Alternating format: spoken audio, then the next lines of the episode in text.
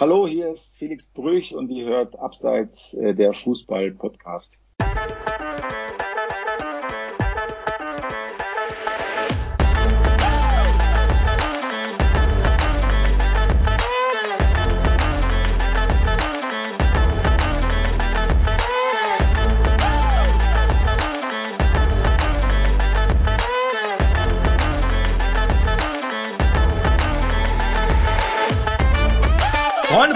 Buongiorno, buenas tardes. Wir freuen uns sehr.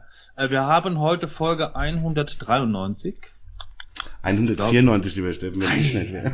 Mann, Mann, wenn der Herr Barton nicht wäre.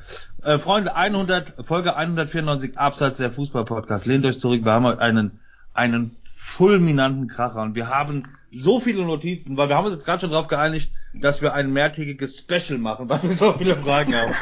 Und wir haben uns übrigens, wir sind nicht ohne, wir haben äh, vorab extra gefragt, wir haben uns aufs Du geeinigt. Mit dabei natürlich unser lieber Freund Eintracht Frankfurt Experte, Fußballfachmann Christian Leine Barton. Guten Abend, vielen Dank. Und seit knapp 40 Jahren an meiner Seite. Ich glaube es immer noch nicht. Steffen Headline. Vielen Dank, ich bin zu Tränen gerührt. Ja. Äh, und wir haben heute, und wir haben ja oft das Thema, dass wir äh, über die Schiedsrichter reden, uns vielleicht ab und an mal emotional zeigen, was äh, was das Thema Schiedsrichter betrifft. Und heute haben wir einen absoluten Fachmann. Er ist einer der weltbesten Schiedsrichter. Er hat ein Buch äh, herausgebracht, seit dem 27.04. auf dem Markt. Und zwar nennt es sich Aus kurzer Distanz, erschienen bei Econ. An dieser Stelle auch Viele Grüße an Sandra Paule Schador vom Utstein Verlag, Utstein Verlag äh, für die Unterstützung. Wir haben viele Fragen. Wir freuen uns sehr auf, meine Damen und Herren, Felix Brüch. Und wir sind per Du. Also hallo Felix, willkommen. Vielen Dank, dass du da bist. Hallo ihr zwei. Ja, freut mich auch, seid richtig gut drauf. Ja, ja, ja. Ja, vor allen Dingen, ich äh, höre sehr, sehr, sehr viele Podcasts. Viele meinen, ich habe ja. gar keinen Job, weil ich so viel Podcast höre. um, ähm, aber es ist so, Schiedsrichter sind auch in Fußball-Podcasts rar gesät. Also sehr selten, dass ich das, ich glaube, einmal habe ich Dennis Eitekin gehört und das ist schon zwei, drei Jahre her. Um, ähm, deswegen vielen, vielen Dank, dass es das geklappt hat. Und ähm, ich würde, Steffen, los. Ich wollte ganz kurz ja, ganz natürlich, kurz, natürlich. Weil, weil der Gast ja immer die erste Frage, direkt die erste Frage, Felix, an dich stellen. Wann bekommt der Leini die rote Karte. Der Leini? Das bin ich, ja. Das ist der Mann mit Brille, ja. Nee, also ich glaube, heute gibt's keine roten Karten. Ähm, ich bin jetzt wirklich ganz entspannt und gut drauf und äh, ich glaube, dass wir eine ganz gute Ebene finden werden.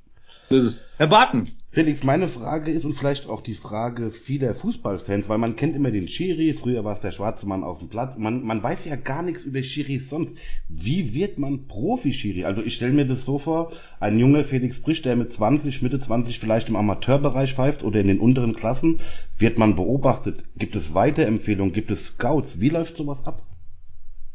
Ja, das ist ein langer Weg. Also man fängt mal an als, also bei mir war es so als Fußballspieler, ähm, braucht da schon auch eine gehörige Portion Fußball ähm, und auch Fußball-Sachverstand. Und dann habe ich irgendwann mal angefangen zu pfeifen. Ich habe erstmal in der Schule ähm, Schulspiele gepfiffen, habe dann gemerkt, es macht mir wahnsinnig viel Spaß, da zu kommunizieren, zu vermitteln, auch zu entscheiden. Ja, das ist ja dann auch die Aufgabe.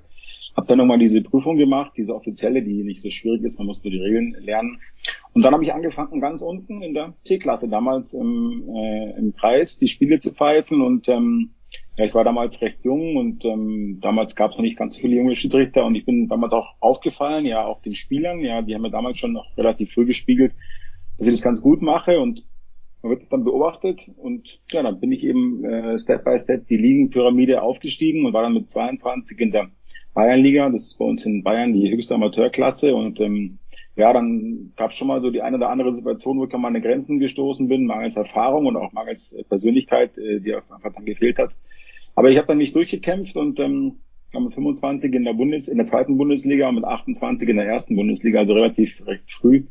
Ähm, und mir hat es wahnsinnig viel Spaß gemacht, auch diese Reiserei, ähm, nie ein Heimspiel zu haben, immer auf dem Sprung zu sein, ähm, auch diese Stimmungen auf dem Platz dann äh, wahrzunehmen und zu verarbeiten. Meistens ist es sehr gut gelaufen, aber auch mal schlecht und da musste man eben danach kommunizieren und eben auch mal sich irgendwo auch dann verteidigen und wehren. Also das, das war wirklich auch gerade die Amateurzeit eine wunderschöne Zeit, danach im Vereinsheim mit den Verantwortlichen sitzen. Also das ist wirklich so, man wächst da rein und ähm, ist irgendwann mal noch überfordert. Das war auch dann bei mir so in der, in der Bundesliga die ersten ein, zwei Jahre. Klar, dann das war natürlich dann irgendwie ohne Vorbereitung.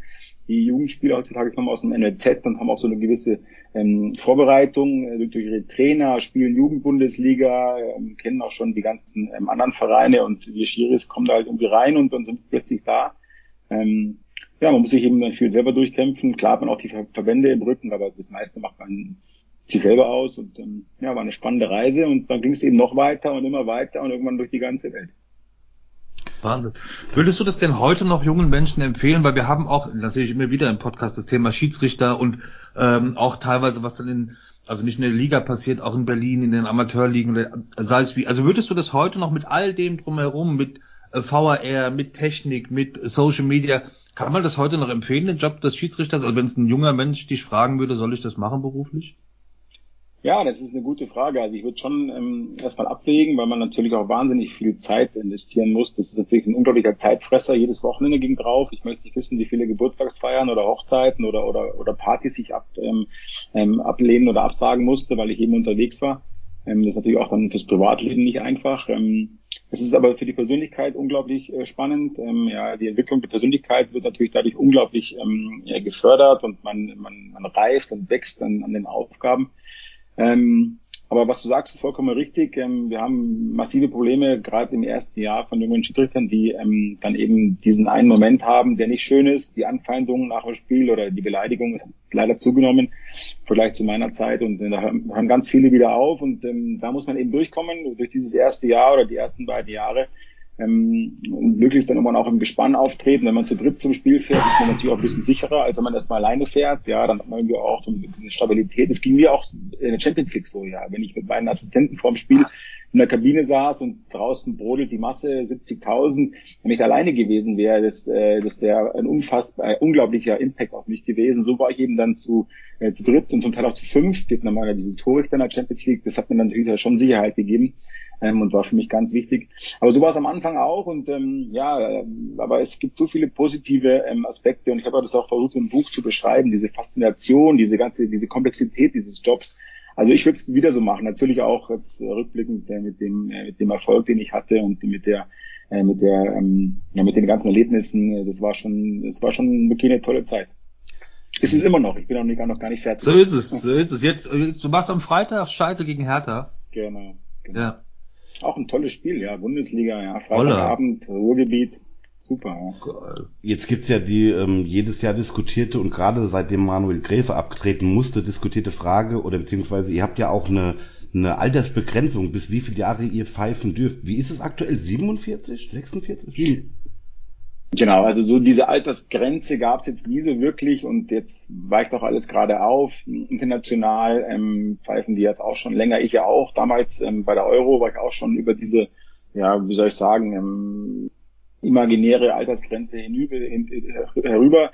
In der Bundesliga wurde das jetzt auch so ein bisschen aufgeweicht und äh, mir wurde auch jetzt schon in, äh, quasi signalisiert, dass ich noch ein Jahr länger pfeifen kann. Ich wäre jetzt dann äh, 47, ich werde jetzt 48 ähm, im August und ähm, wir haben uns jetzt vereinbart, dass ich noch ein Jahr länger pfeifen darf, wenn ich den Leistungstest bestehe, wenn ich gesund bleibe, wenn ich fit bleibe, wenn ich auch gut bleibe. Natürlich ist es auch ein Leistungs Leistungsprinzip. Aber diese Altersgrenze, so wie sie immer beschrieben wird, die gab es eigentlich, glaube ich, nie wirklich oder zumindest sie gibt es jetzt auch nicht mehr ich finde es auch immer unfair, wenn einer mit 55 noch so fit ist. Ja, er, ja, also warum denn nicht? Jetzt habe ich gelesen, dass Schiedsrichter auch immer einem Verein als Mitglied angehören gehört. Ist das Pflicht oder ähm, kann auch ein vereinsloser Schiedsrichter werden? Nee, das ist, ist Pflicht, ähm, hängt auch mit der Versicherung zusammen. Ähm, gerade so in den Anfangs, äh, ja, Anfangsjahren braucht man einen Verein, ähm, dass man eben versichert ist, ähm, sportlich versichert ist, aber auch ja, mal für den Fall, wenn irgendwelche Sportgerichtsangelegenheiten kommen, da wird man über den Verein angeschrieben. Man muss ja auch mal als Zeuge aussagen, als Schiedsrichter, wenn man irgendwie, keine Ahnung, eine rote Karte hatte oder dann gibt es eine Sportgerichtsverhandlung. Also es geht nicht. Ähm, äh, man braucht einen Verein. Ich habe immer noch meinen Verein, das ist ein ganz kleiner Verein im Münchner Norden. Äh, da habe ich früher Fußball gespielt in der B-Klasse und das ist immer noch mein Verein. Ähm, den Verein äh, gibt es nicht mehr so in der Form wie, ähm, äh, wie früher, aber ich habe immer noch Kontakt zu meinen, äh, meinen Jungs von früher mit denen ich in der ersten Mannschaft gespielt habe. Und ähm, wie gesagt, ich bin dem Verein immer noch angeschlossen.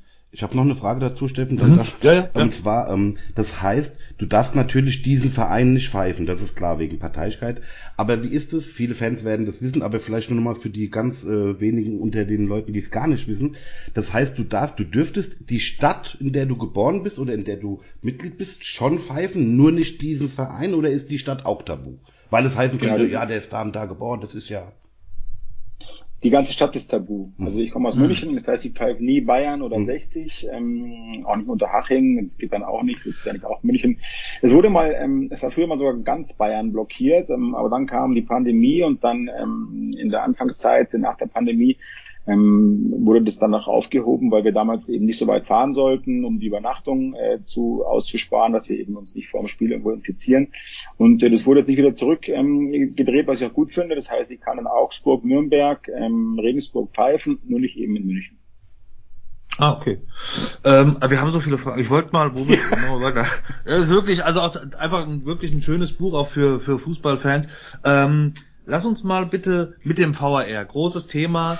Ich mache mal die Kurzfassung der Frage. Unter anderem ein Marcel Reif, der bei Reifes Live sagt, okay, eigentlich abgehakt, Haken dran, Feierabend.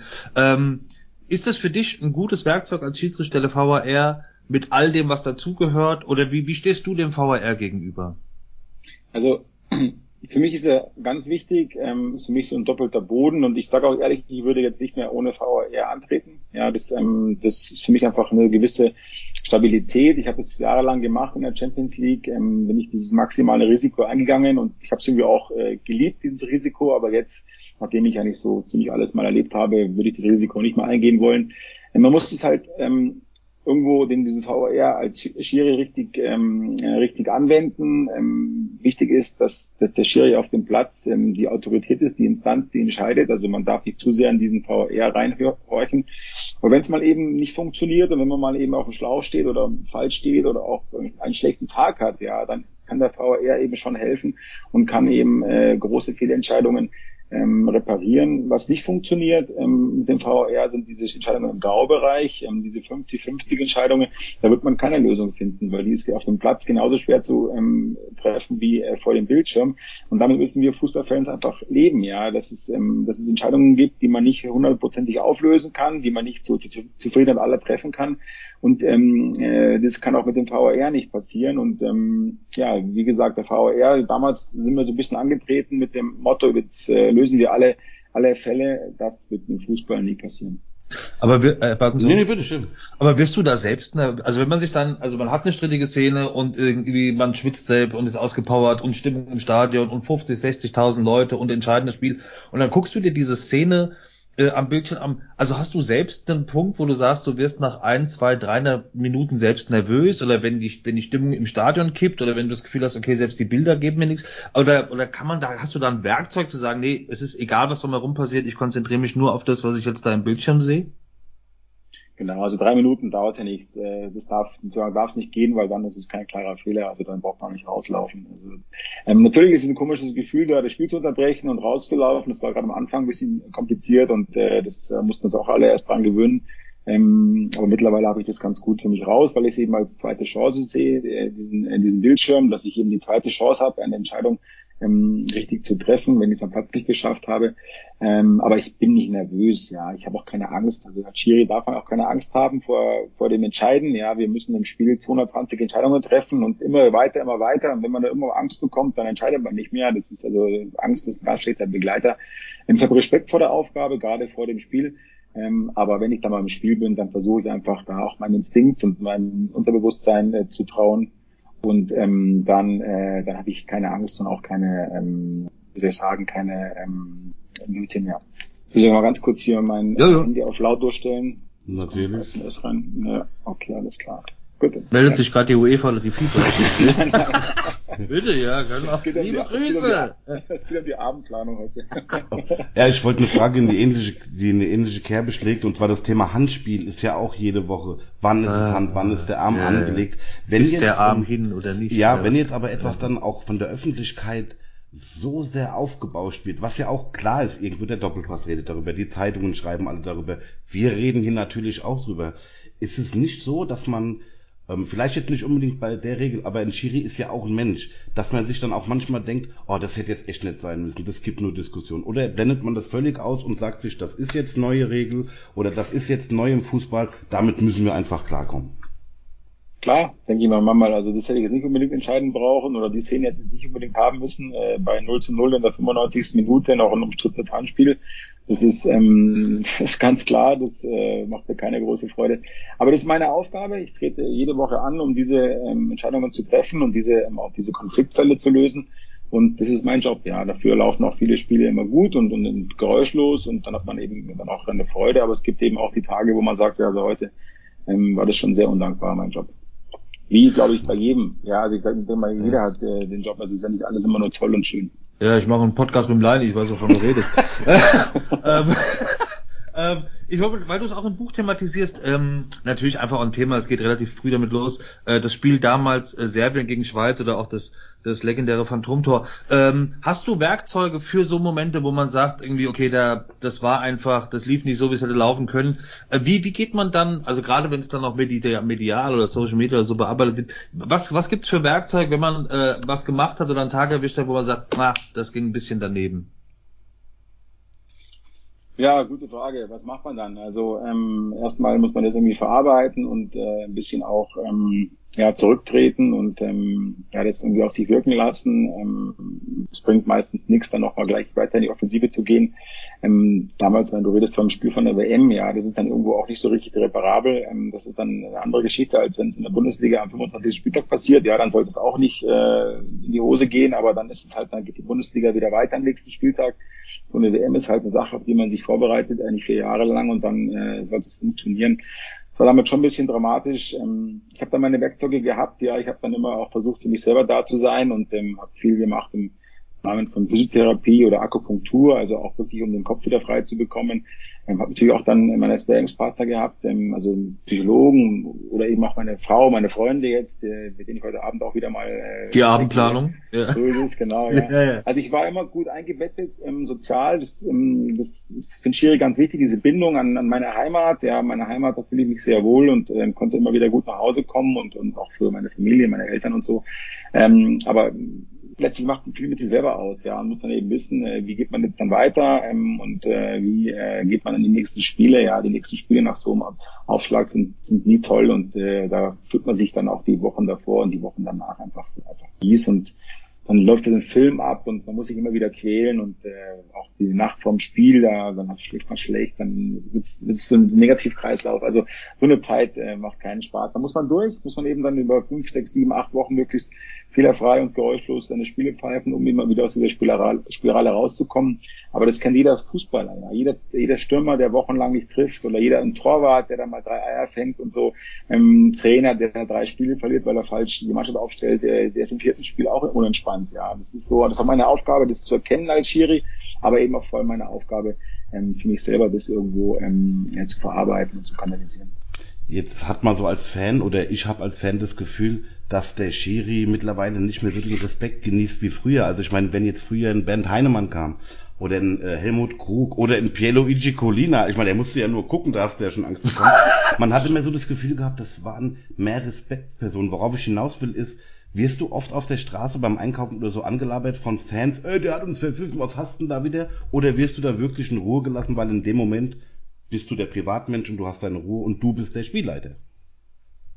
Ja, also Privatmensch bin ich äh, leider nie. Also ich kann meine Uniform nie ablegen. Ja, ein Polizist äh, legt die Uniform ab und geht ins Schwimmbad und dann ist er ein Privatmensch. Ich bin immer der Schiedsrichter. Mhm. Ähm, wenn ich angesprochen werde auf der Straße, heißt der Schiedsrichter. Manchmal sage ich auch, hey, ich bin der Felix und ich bin auch erstmal ein Mensch.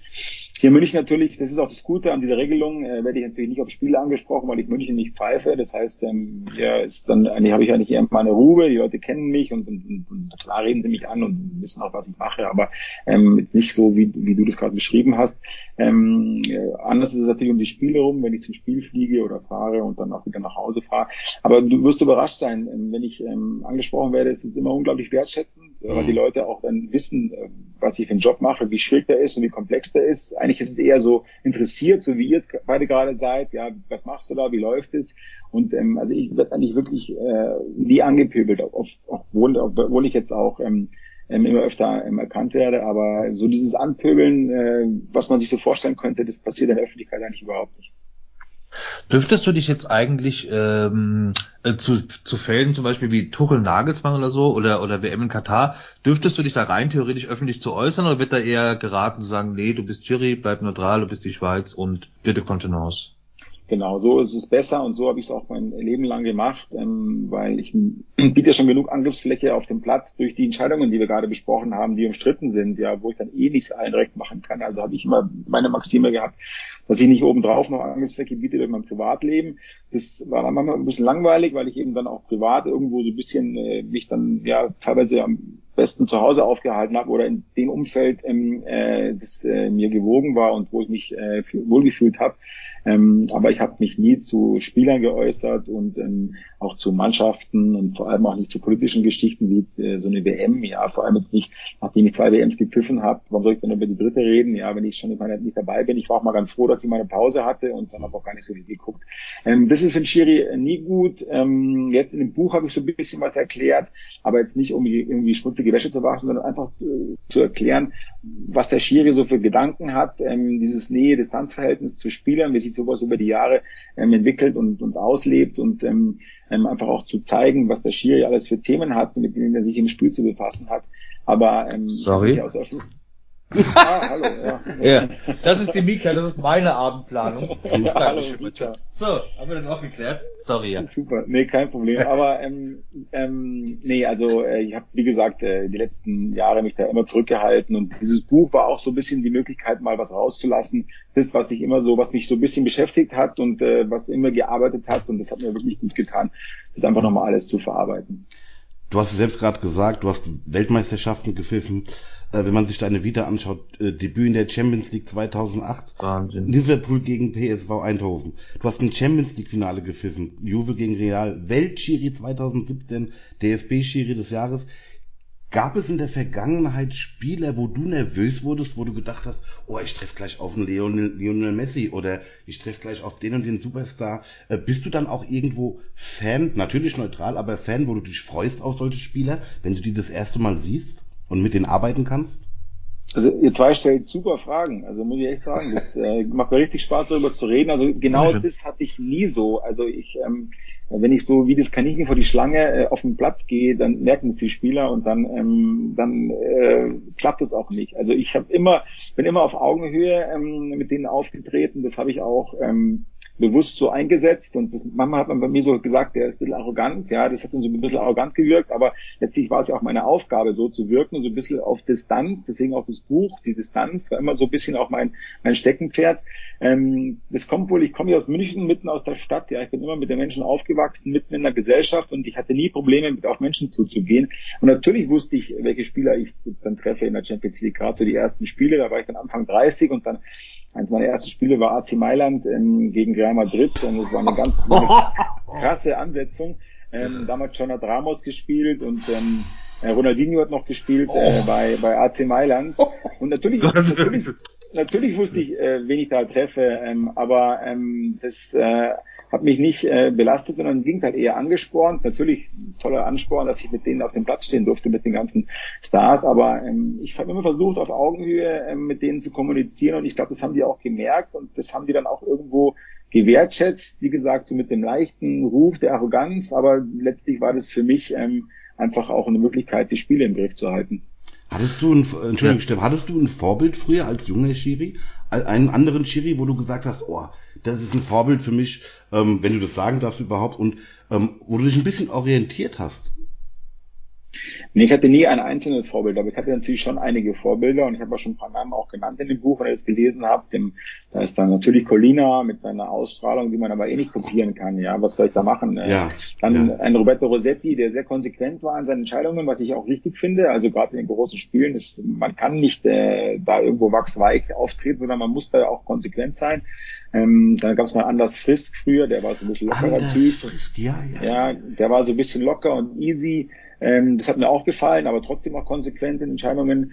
Dann äh, bei Urs Meier, Markus Merck, die waren topfit. Das war für mich auch mal ganz wichtig, äh, die Fitness, ja, dass ich auch eben auch da quasi auf Augenhöhe mit den Spielern auftrete, ein sportliches Outfit, ja, dass die Spieler denken oder sehen, ich bin einer von ihnen, ja, ich bin auch ein Sportler. Also ich habe immer so alle angeguckt und wollte nie einen kopieren, äh, kopieren, weil die Kopie ist eh die immer die zweitbeste Lösung. Aber ich habe mir von vielen äh, was rausgezogen und dann irgendwie an meiner eigenen Persönlichkeit, an meinem, an meinem eigenen Stil gearbeitet.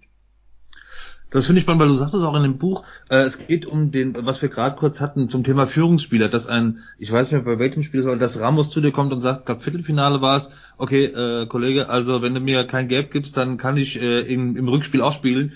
Ähm, also wie, auf, auf worauf muss man da achten? Weil du sagst auch auf Augenhöhe. Äh, das heißt, mal ein flotter Spruch oder Körpersprache, stramm stehen. Also wo, gab's da so, gab auch da wieder das, das Wort Werkzeug, also worauf du dann geachtet hast bei so, bei diesen Führungsspielern gegenüber? Also bei mir war es vor allem die nonverbale Kommunikation, ja, weil viel reden am Platz kann man nicht, also das Spiel auch viel zu schnell. Und ich bin auch jetzt kein so ein Gaudi-Max, merkt ihr ja, ich bin eher so ein seriöser, so ein, äh, so ein Typ, der, also ich kann ja schon mal einen Witz machen und heute Abend werden wir auch viel lachen, ja, aber, ja. aber im Berufsleben. Du bist doch gerade in München, wir kommen vorbei. aber im Berufsleben bin ich eher so, sag ich mal, ähm, ja, einfach seriös oder halt irgendwo ein bisschen äh, halt äh, meiner Aufgabe auch ähm, verschrieben. Und deswegen, also so einen Spruch habe ich nie über die äh, äh Lippen gebracht, aber ich habe nonverbal ziemlich stark kommuniziert, äh, mit, äh, auch mit meinen Augen. Ja, ich habe die, die Leute immer ziemlich fies, also nicht fies, aber schon direkt angeguckt. Ja, so das war, ist mir schon wichtig auch, dass ich den Blickkontakt immer, dem habe ich immer standgehalten und auch die Gestik und natürlich auch mal ein Sätzchen. Aber ähm, wie gesagt, das meiste passiert auf dem Platz nonverbal auch schon im Kabinengang. Ist ein ganz wichtiger Moment, ja, vor dem Spiel den Leuten in die Augen zu gucken, dass sie die Spieler schon sehen, ah, der Schiri, der hat's im Griff, der weiß, was er tut, ähm, Brust raus, ähm, gerader Rücken, aufrechter Gang, das sind so Sachen, die ich auch trainiert, damit ich eben schon im Kabinengang schon mal so die ersten Zweifel ähm, wegdrücke für uns als Fans, es gibt natürlich auch immer Träume, die man hat. Als Eintracht-Fan war es zum Beispiel einmal einen Titel zu gewinnen als Fan. Jetzt haben wir das Glück gehabt, das zweimal innerhalb von vier Jahren. Ähm, als du das Champions League-Finale gefissen hast, natürlich bist du Profi, du warst zu der Zeit auch schon länger dabei, aber ist man dann nicht doch ein bisschen so, dass man sich selber zwicken muss und sich selber sagen muss, mit Verlaub, scheiße, ich pfeife jetzt ein Champions League-Finale. Also das ist doch schon irgendwie abgefahren, oder? Ja, genau. Also sowas nicht vorm Spiel, aber so war es die Wochen davor. Also ich habe das vier Wochen vorher ähm, erfahren, viel zu früh. Ich war da natürlich, äh, es war natürlich schon eine unglaubliche Anspannung für mich und eine unglaubliche Verantwortung. Ähm, und da habe ich dann nämlich schon mal zwicken müssen, aber das Zwicken bringt dann nichts, weil dann kommt sofort wieder die Last der Verantwortung und, und auch die, die Bürde dieser, dieser Aufgabe. Ähm, ich mich, glaube ich, mal so in, in, einem Jahr, denke ich mal, wenn es vorbei ist. Äh, wenn ich auch das Buch hat mir geholfen, mich mal zu zicken, was ich da alles äh, erreicht habe. Aber ich bin so ein Typ, ich gucke immer wieder weiter. Ja, was kann ich noch erreichen? Äh, wo gibt's jetzt das nächste Ziel, was ich erreichen kann? Äh, das nächste Spiel, der nächste Spielort auch. Ja, es gab, gab dann immer noch so zwei drei Orte, wo ich unbedingt hin wollte. Das war so Stade de France zum Beispiel in Paris. Da habe ich lange nicht gepfiffen, weil ja auch da keine Mannschaft spielt. Ähm, und dann endlich mal gab es Länderspiele in Paris äh, gegen die Türkei, dann durfte ich auch mal im Stade de France pfeifen zum Beispiel. Also ich war immer so, dass ich weiterging und weiterging und ein bisschen rastlos und äh, nicht, ja nicht rastlos, aber halt schon, schon äh, motiviert. Und ich glaube, wenn es dann mal vorbei ist, dann blicke ich mit, äh, mit vielen, mit vielen Zwicken zurück. Ja, einfach eine, eine großartige Schiri-Karriere. Hast du denn schon, gibt's schon äh, ähm, Gedanken, Fantasien, wie es wie es dann in ein, zwei, drei Jahren, wenn's, äh, wenn das mit der Karriere oder wenn das mit dem Schiri sein äh, erledigt ist, wie es dann weitergeht? Hast du da schon Pläne oder Vorstellungen? Nee, noch nicht wirklich, ähm, weil ich jetzt auch einfach erstmal die Zeit auch noch genießen will auf dem Platz. Das ist immer die schönste Zeit, ja, sagt ja jeder Fußballer, die Zeit auf dem Platz attraktiver ist die schönste. Ähm, aber ich denke mal schon, dass ich später mal in der Ausbildung arbeiten werde und auch sollte. Ich weiß wirklich sehr viel. Ich habe mir unheimlich viele Gedanken gemacht über diesen Job. Auch viele habe ich jetzt in diesem Buch äh, dann äh, niedergeschrieben äh, oder niederschreiben lassen. Ich möchte auch mal den Sven Heist erwähnen, der das Buch wirklich toll, toll geschrieben hat. Also das äh, war auch mit dem eine tolle Zeit, äh, das Buch zu, zu schreiben und immer wieder auf neue Gedanken zu kommen oder auch äh, neue Nachfragen zu, zu beantworten. Und ähm, ja, also ich denke mal, dass ich da wirklich was machen könnte in der Ausbildung und da habe ich auch Lust drauf. Ähm, aber jetzt würde ich ganz gerne erstmal die Karriere wirklich, äh, wirklich zu Ende bringen. Mega. Ich wollte übrigens noch ganz kurz sagen, falls man das bei YouTube gesehen hat, es ist der Schwanz von der Katze. So, als Erklärung. Sieht sonst ein bisschen komisch aus, ne? Was ich mich immer frage, auch Schiris, und natürlich werde ich halt nicht zu sehr ins Detail gehen, aber Schiris sind doch bestimmt auch Fußballfans von einer Mannschaft. So, natürlich werde ich jetzt nicht fragen, äh, was dein Verein ist, aber wie schwer ist denn das, das zurückzuhalten, wenn man Fußballfan ist? Weil äh, in der Jugend geht man vielleicht selber ins Stadion und später heißt dann irgendwann, ja, ich habe den damals immer im Blog gesehen. Wie schwierig ist sowas, das zurückzuhalten?